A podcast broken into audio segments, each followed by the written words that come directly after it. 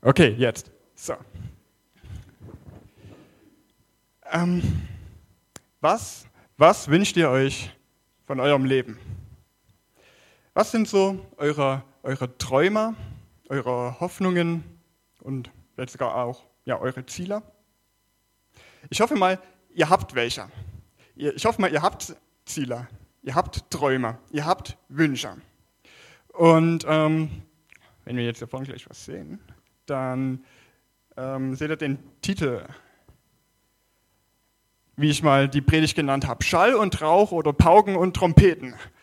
Und ich gehe mal davon aus, jetzt einfach nur mal so vom, ähm, wie ich euch und einschätze und wie ich es auch von mir erlebt habe, das Leben soll Pauken und Trompeten sein.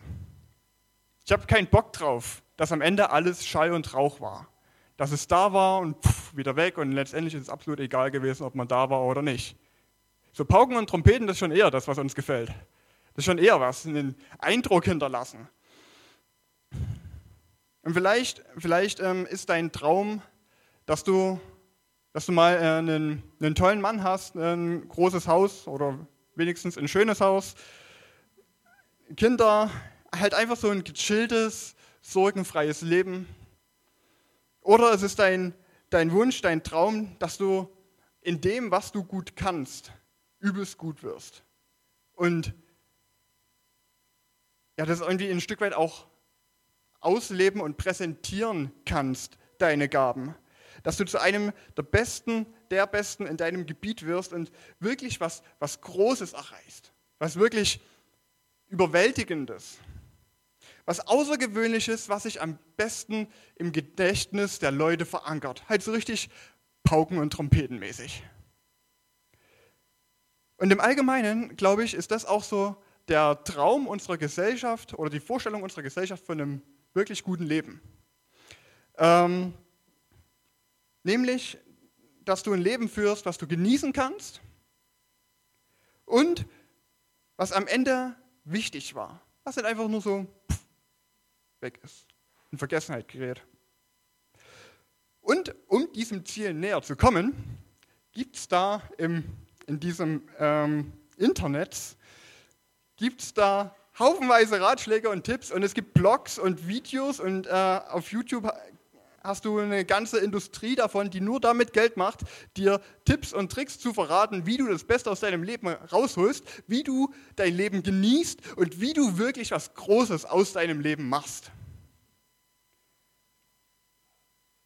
Und letztendlich ähm, kann man das, ähm, würde ich das mal so in diese zwei ähm, Punkte gliedern. Zum einen dein Ziel, gönn dir, genieß das Leben und zum anderen erreiche was Großes, erschaffe was Großes, mach irgendwas, was Sinn und Bedeutung hat. Und ich will am Anfang einen kurzen Bibeltext vorlesen, der letztendlich auch in einer gewissen Weise Ratschläge geben will, wie ihr am besten euer Leben und in dem Fall noch ein bisschen spezifischer ähm, eure Jugendzeit gestalten wollt. Sollt. Und zwar lese ich aus dem Buch Prediger, ähm, Kapitel 11, ab Vers 9. Freu dich, freu dich, junger Mensch. Sei glücklich, solange du noch jung bist. Tu, was dir Spaß macht, wozu deine Augen dich locken. Aber vergiss nicht, dass Gott für alles von dir Rechenschaft fordern wird. Halte dir den Ärger von der Seele und die Krankheit vom Leib. Jugend und dunkles Haar sind so vergänglich. Denk an deinen Schöpfer, solange du noch jung bist, ehe die schlechten Tage kommen und die Jahre, die dir nicht gefallen werden. Als ich jung war ähm, und also in eurem Alter war, ich hatte auch überlegt, ob ich ein Bild von meiner Konfi ähm, hier mitbringe. Das habe ich dann aber doch gelassen. aber ähm, ich habe eine Gemeinsamkeit mit Erik entdeckt. Mein äh, Sakko hat mir auch noch sehr lange gep äh, gepasst und ich sah da auch so drin aus, als wäre das für die nächsten fünf Jahre gekauft worden und nicht für die Konfi an sich. Aber als ich so alt war, da wollte ich dieses beides haben. Ich wollte, ich wollte mein Leben genießen. Ich wollte Spaß haben. Und ich wollte was Großes aus meinem Leben machen. Also auf keinen Fall irgendwie so was Langweiliges, so in der Provinz hocken und ja, Und dieser Text hier, dieser Text aus dem Prediger, hat mir übelst ähm, Sorgen gemacht. Und da wollen wir uns, ähm, wollen wir uns mal über den, wollen wir uns mal den, den Genuss anschauen. Weil das, das Problem, was ich mit diesem Text hatte, ist folgendes gewesen. Er sagt, tu, was dir Spaß macht, wozu deine Augen dich locken. Und im nächsten Satz sagt er, aber wisse, dass Gott von, äh, von, von allen deinen Werken Rechenschaft verlangen wird. Gott wird im Endeffekt das mal alles beurteilen. Und ich habe gedacht, hey, das geht nicht. So ein Schwachsinn, also wirklich Schwachsinn. Entweder ich genieße mein Leben, entweder ich tue, was mein Herz wünscht, oder ich lebe nach Gottes Geboten. Also entweder oder. Aber beides geht doch nicht. Genuss und Gebote passen einfach nicht zusammen. So, was hier der, der Prediger schreibt, was er empfiehlt, was du, wie du dein Leben leben sollst, das ist so, wie wenn ich mit, angezogener Handbremse fahre. Ich komme irgendwie vorwärts, aber wirklich Spaß macht es nicht. Und, ist, und, und man fährt voll auf Verschleiß. Und ich lebe voll auf Verschleiß. Ich gehe dran kaputt. Und so war ich die ganze Zeit übelst hin und her gerissen. Zwischen dem, was ich, von dem ich wusste, dass es gut ist, dass ich eigentlich machen sollte, was vernünftig wäre, und dem, was ich eigentlich machen wollte. Und so war meine Jugendzeit geprägt von diesem, von, von diesem inneren Zerreißen immer wieder und dieser Zerreißprobe. Auf der einen Seite, ähm, das sind jetzt, äh, ähm, ist jetzt eher ein, ein Jungsbeispiel, ich weiß, na gut, vielleicht nur, ist egal, aber ich wollte, ich wollte genauso Ego-Shooter spielen wie alle meine Klassenkameraden. Aber ich wusste, und äh, eigentlich ist es nicht gut und äh, verboten worden ist es mir sowieso. Als Christ darf man das ja nicht. Ich wollte gern dazugehören, wie die anderen alle dazugehören. Ich wollte auf den Veranstaltungen sein, wo meine Freunde auch sind, also wo die Leute aus meiner Klasse sind. Ähm, wollte damit Anschluss haben. Aber als Christ gehst du da nicht mit hin. Du bist Samstagabend, bist in der Jugendstunde. Das ist halt so, es wird so erwartet. Und für mich auch ein ganz großer Punkt, ich wollte, so wie alle anderen um mich rum, und alle anderen ist übertrieben, aber in meiner, äh, in meiner Sichtweise waren es alle anderen, wollte ich genauso eine Freundin haben wie alle anderen, aber eigentlich wusste ich, ja, es ist noch nicht dran mit so 14, 15 und hin und her, du weißt ja Bescheid. Ähm, ah, das hat mich übelst fertig gemacht, das war kacke gewesen.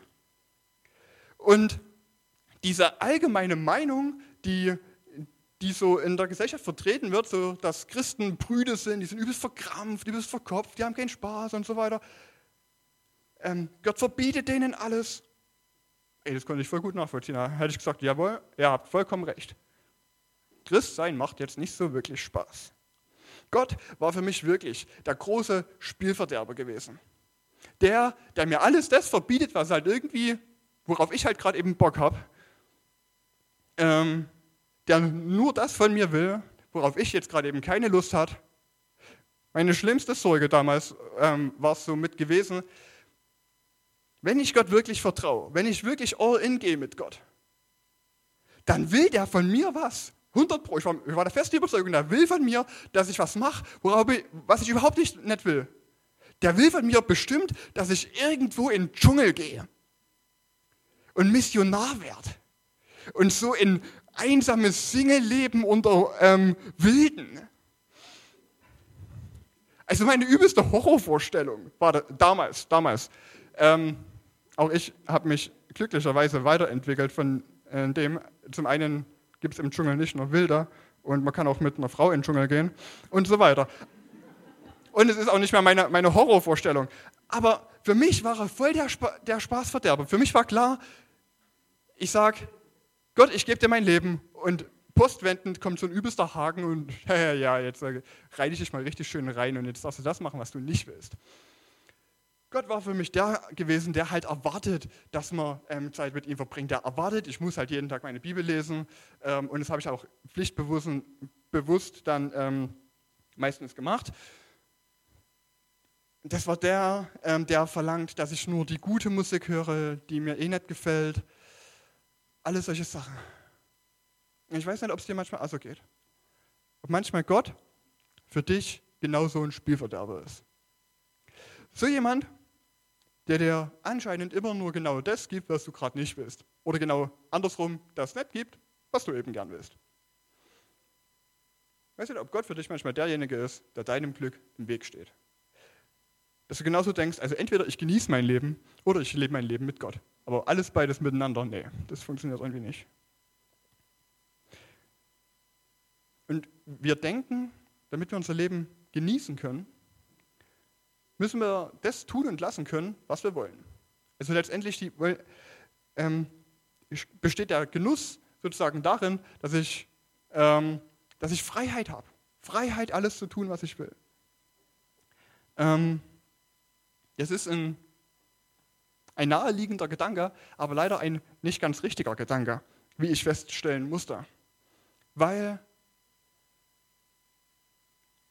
weil wenn ich darüber nachgedacht habe, dann habe ich meine Freiheit selbst an allen Ecken und Enden beschnitten.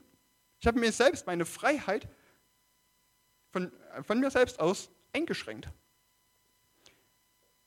Und ich glaube, ihr macht es auch. Ich glaube, ihr schränkt auch eure Freiheit ein, weil, weil ihr eine Sache zum Beispiel wertvoller anseht als eine andere und deshalb tut ihr nicht ähm, immer das, worauf ihr Lust habt ähm, und was ihr tun und lassen könntet, sondern ihr schränkt euch selbst ein, damit ihr das Leben noch mehr genießen könnt. Also mal ein kleines Beispiel. Ähm, und zwar ist mir da eingefallen, Naemi, ich nehme mal dich als Beispiel. Das ist ein hypothetischer Fall, ich weiß nicht, ob das wirklich so ist, aber lassen wir es mal da, dabei beruhen. Wenn es Naemis Vorstellung von Genuss ist, eine wirklich klasse Reiterin zu sein, dann wird sie sich selbst Regeln auferlegen. Zum Beispiel, dass sie eher den Nachmittag auf dem Reitplatz verbringt, wie ich sie da oftmals sehe, wenn ich von der Arbeit nach Hause fahre, anstatt auf dem Sofa zu liegen und zu zocken, ähm, Handy zu spielen, Serien zu gucken, sonst was. Sie wird ihre Freiheit, die sie hat, nämlich, ich kann tun und lassen, was ich will, nämlich auch einfach ähm, auf dem Sofa versacken und vergammeln, wird sie einschränken und stattdessen auch mal vielleicht auf dem Reitplatz sein, auch wenn sie gerade vom Pferd die Schnauze voll hat. Weil es ähm, auf lange Sicht gesehen größeren Genuss bringt, größere Freude bringt. Und so treffen wir tagtäglich Entscheidungen ähm, auf der Basis unserer eigenen Einschätzung, was für uns wichtig ist, was für uns gut ist. Und halt auf, auf Basis von unserer Perspektive und von unserer Weisheit. Und unsere Perspektive ist jetzt halt nun mal zwangsläufig in einer gewissen Weise begrenzt, weil ich weiß, weiß ja nicht mal, was heute Abend sein wird oder was es heute Abend zu essen gibt. Aber so ähm, ist unsere, diese Vorstellung davon, dass ich absolute Freiheit habe und ich die absolute Freiheit brauche, um ähm, mein Leben zu genießen, ist ein bisschen zu kurz gegriffen.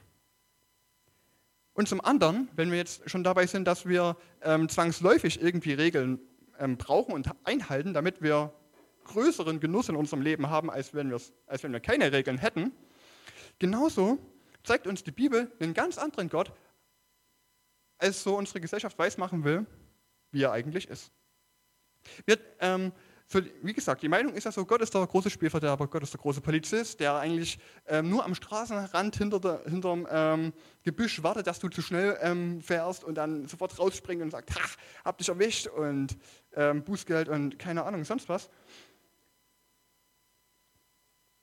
Und so funktioniert Gott nicht. Oder so, so ist Gott nicht.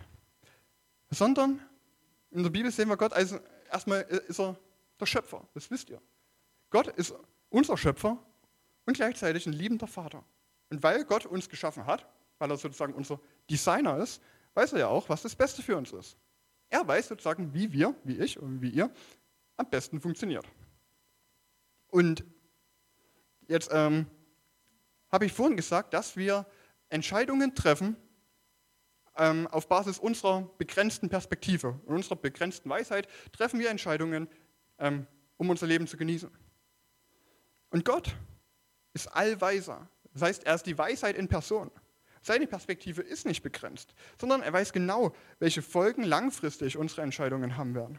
Und deshalb gibt er Gebote. Er setzt Grenzen. So wie wir uns Grenzen setzen, setzt auch er Grenzen. Bloß, dass er halt eher etwas ähm, langsichtigere Grenzen setzt als wir, die uns nicht unserer Freude berauben sollen, sondern im Gegenteil uns erst richtige Freude ermöglichen sollen. Gott will nicht, dass wir uns in unserem Streben nach Genuss selbst schaden. Das ist im Endeffekt sein Wunsch. Er will, dass es uns wirklich gut geht. Also nicht nur so ähm, für die nächsten fünf Jahre vielleicht gut oder für die nächsten zehn Jahre gut, sondern ein ganzes Leben lang gut eine ganze Ewigkeit lang gut. Und das heißt aber jetzt nicht, dass ähm, nur weil Gott im Endeffekt Regeln gibt, damit wir unseren Genuss noch mehr genießen können, heißt es nicht, dass wir jetzt vorsorglich erstmal bei jeder Entscheidung dreimal überlegen müssen, ja, warte mal, ist es jetzt richtig, ist es jetzt nicht? Ähm, das sagt der Text nicht. Der Text sagt eigentlich, ähm, der ruft zur Freude auf. Ähm, ich habe das hier mal vorgehoben. Er sagt, freu dich, sei glücklich, tu, was dir Spaß macht, wonach deine Augen ausschauen, wozu deine Augen dich locken. Halt dir den Ärger von der Seele und die Krankheit vom Leib. Also, das ist jetzt schon mal ein sehr positiver Text. Der, der Schreiber des Buches will nicht, dass du dir dein Gehirn zermatterst in der, in der ähm, Sorge, irgendeine falsche Entscheidung treffen zu können. Er sagt, tu, was dir Spaß macht. Du darfst tun, was dir gefällt. Du sollst es sogar. Und du sollst dich auch nicht aktuell unnötig mit irgendwelchen Sorgen belasten, weil die kommen früh genug. Also da kannst du eh nichts dagegen machen, deswegen genieß dein Leben jetzt. Probier dich aus.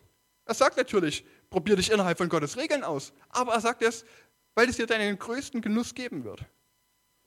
Und wenn wir sehen, wie Gott ist und wie er im Endeffekt auch uns liebt, dann ähm, glaube ich, fällt es uns gar nicht so schwer.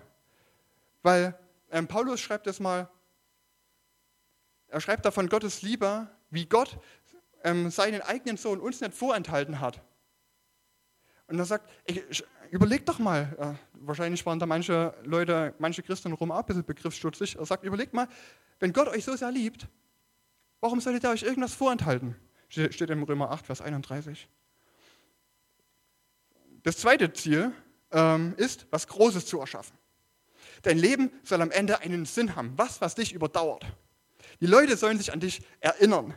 Und genau das wollte ich auch damals. Also jetzt wäre es immer noch cool, aber damals war das so, ich will, ich will wirklich was, was ähm, Tolles machen. Ich will ein außergewöhnliches Leben führen. Und damals, als ich 14 Jahre alt war, da war das meine Phase der ähm, asiatisch inspirierten Actionfilme.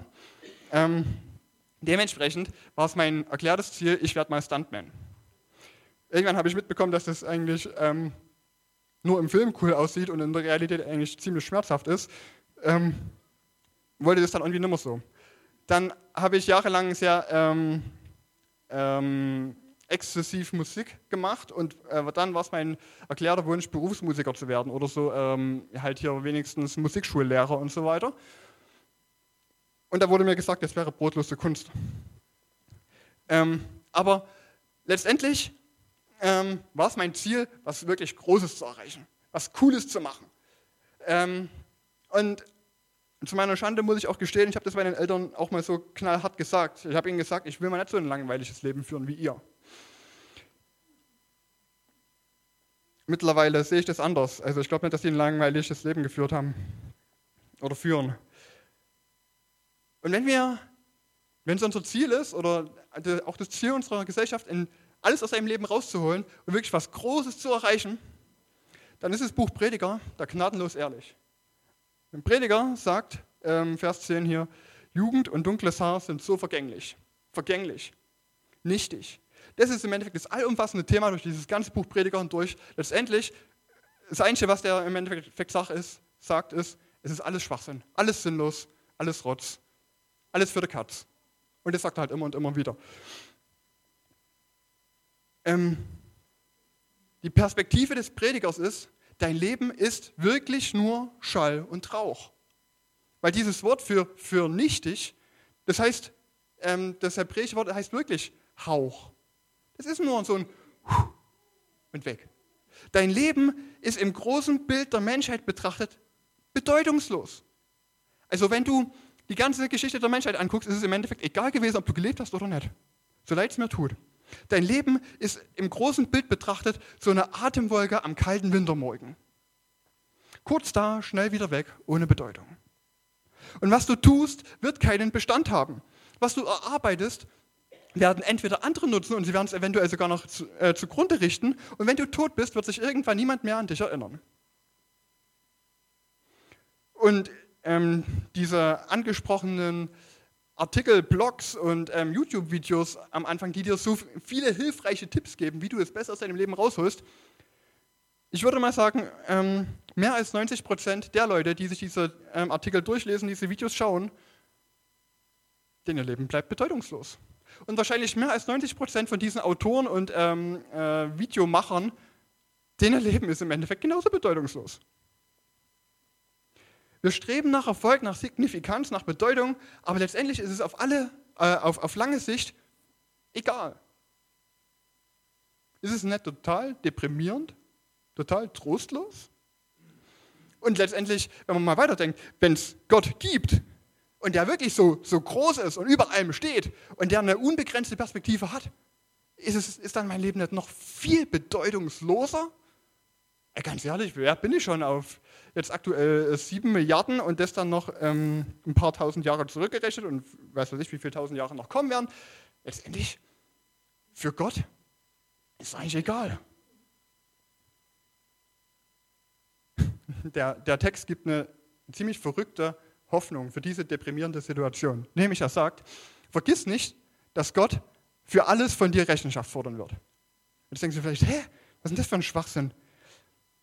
Ähm, äh, Kapitel 12, Vers 14 genau das gleiche. Gott wird über jedes Werk Gericht halten. Und du denkst dir, wie soll denn jetzt die Aussicht darauf, dass Gott mal über alles Gericht halten wird, Hoffnung für mich sein? Das ist doch eher so, ähm, mein Leben ist sowieso schon bedeutungslos und dann wird es von Gott bewertet und da sagt er, durchgefallen. Also doppelt Kacker. Nee.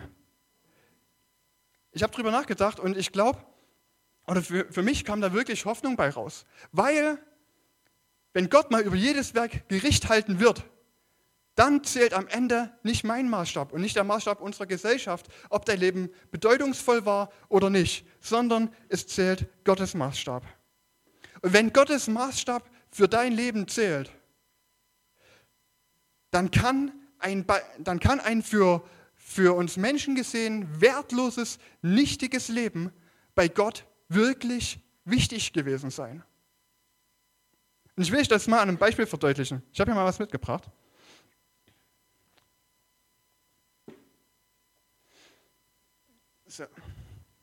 Das ist eine Bibel. Die ist ungefähr 100 Jahre alt. Die Bibel hat meinem Ur-Uropa gehört. Das ähm, habe ich letztens von meinen Großeltern, haben, das, haben, die das mir mal gezeigt. Diese Bibel hat meinem Ur-Uropa gehört. Ähm, ich selber kenne den nicht. Aber gut, aber ich sehe seine Bibel. Die ist ziemlich ähm, kaputt. Und der hat ein Leben geführt, was aus menschlicher Sicht total bedeutungslos war. Also ganz ehrlich, ob mein Ur-Uropa gelebt hat oder nicht, macht keinen großen Unterschied. Das war ein Bauer im Vogtland gewesen. Und aus menschlicher Perspektive, und so wie es auch der Prediger teilweise beschreibt, hat er eine Art von Leben gehabt, wo du sagst, ey, es wäre besser gewesen, er hätte gar nicht erst gelebt. Mit zehn Jahren hat er seinen linken Arm bei einem Ernteunfall verloren. Ähm, zwei von drei Söhnen sind im Zweiten Weltkrieg ums Leben gekommen und seine Frau hat sich selber auch mal noch dann ins Leben genommen. Und er ist 100 Jahre alt geworden. Er hat 100 Jahre lang Leid und so weiter miterlebt. Und dann ist er irgendwann gestorben. Aus menschlicher Sicht hat er nichts vollbracht. Der konnte ja nicht mal wirklich, der war ja bloß so halb produktiv. Also der konnte ja bloß mit einem Arm machen, aber hat mit einem Arm gemacht. Ähm und dann haben meine Großeltern von ihm erzählt und von den Spuren, die er in ihrem Leben hinterlassen hat.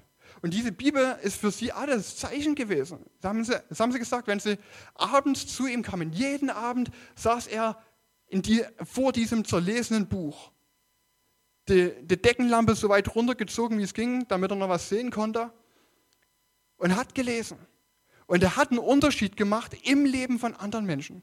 Das war ein Mann, der menschlich gesehen nichts zustande gebracht hat, der Tag ein, Tag aus immer das Gleiche gemacht hat, der aber auf Gott vertraut hat. Denn sein Leben auf Gott gegründet war und der daraus andere ähm, geführt hat und geprägt hat und beeindruckt hat. Und ich glaube, das, das war für mich so ein deutliches Beispiel, ein Leben, was eigentlich total sinnlos war, weil, er, weil, er, weil es nichts gebracht hat. Du findest keinen Wikipedia-Eintrag über ihn. Er hat ähm, kein Buch geschrieben. Seine einzigen ähm, Hinterbliebenschaften, wo du noch wissen könntest, dass es ihn gab, sind wahrscheinlich irgendwelche Stammbaum- und Chronikeinträge.